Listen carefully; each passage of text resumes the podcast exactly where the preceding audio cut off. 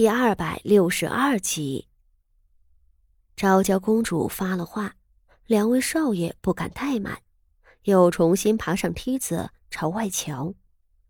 四周宾客们有那知情的，知道昭娇公主和富家不对付；大多却是不知情，还以为这位素来脾气不好的公主今日倒是放下了架子，特意前来臣子府上贺喜。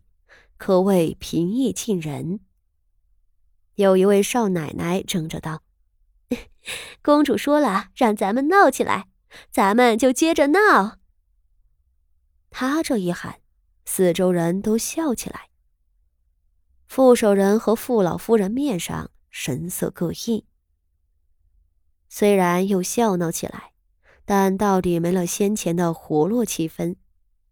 昭娇公主抿唇笑着。旋即看向傅锦仪道：“荣安县主，梯子上的两个少爷就是你的亲兄弟。本宫记得，你似乎还有一位同母的兄长吧？”傅锦仪听得一惊，还不等他答话，身侧那位邱小姐已经笑着道：“ 回禀公主，您所言不错。”这位荣安县主的确有一位嫡出兄长呢，只是听说这位少爷似乎身子不好，所以才……嗯，既然是富家的嫡长子，就算是身子不好，姐妹出嫁总不该不露面吧？昭娇公主打断了邱小姐的话，大声道：“县主。”本宫此时就请你那位兄长上前来，本宫还从未见过他呢。傅锦仪暗暗叫糟，这昭娇公主也算是在他身上下了功夫，竟连傅德熙的存在都知道。傅德熙是个痴儿，傅家为此深感丢脸，都遮遮掩掩，不准外传的。若是刻意打听，这久居深宫的昭娇公主如何得知？显然，人家是冲着自己来了。面对昭娇公主抛出的难题，傅老夫人也僵住了。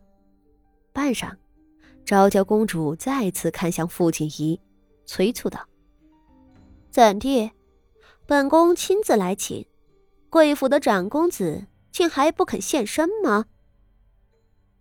这话说的就重了，若是再僵持下去，怕是昭娇能给傅德熙扣上一个大不敬的罪名。傅锦仪低头不语，随后遣人传了傅德熙上前。傅德熙安安静静的被两个丫鬟拉着过来了，贴身服侍他的韩香见了公主，早吓得两腿发软，扑通一声。跪地磕头。傅德熙也被两个婆子拉着跪下了。傅德熙并不懂得什么皇室礼仪，安安静静的跪在地上不出声。昭娇公主一双修长的眉毛微微蹙起，声色微冷道：“荣安县主，这就是你的兄长，怎的连问安也不会？”傅锦仪轻轻吸了一口气，顿了一顿，他才答道：“回禀公主殿下，臣女的兄长患有痴傻病症。”这样羞于启齿的事情被他亲口说出，不免令四周人纷纷侧目。很多人带着惊讶的目光落在傅德熙的身上，这令傅家人。更加难堪了。嫡长子是个傻子，就和冯家那个独子一样，都是令家族蒙羞的存在。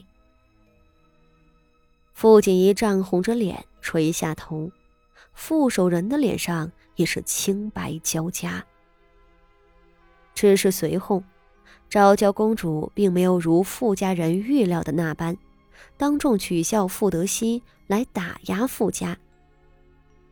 昭娇看着羞愤的傅家人，再看着懵懂无知的傅德熙，半想笑道：“啊，原来是这样啊！哎，真是个可怜的孩子，不知是否请了宫中御医瞧过了？”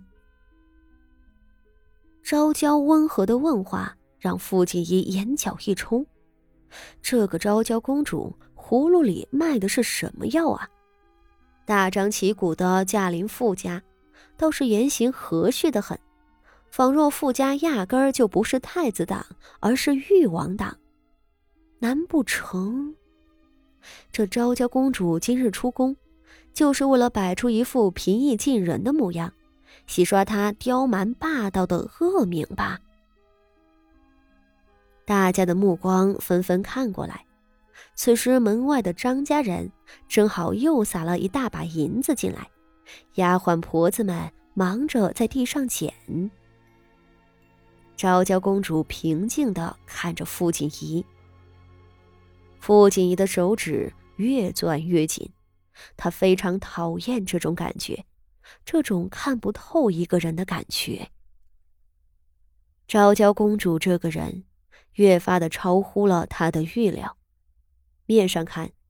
昭娇似乎只是个不懂事的任性的公主，但事实上，她心狠手辣，又喜欢暗中蓄谋害人。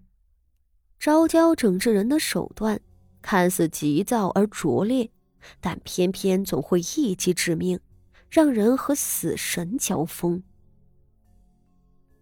傅锦仪咬了咬牙，低眉道：“多谢公主抬爱。”臣女的兄长已经请周御医瞧过了，只是这病是脑伤所致，难以痊愈。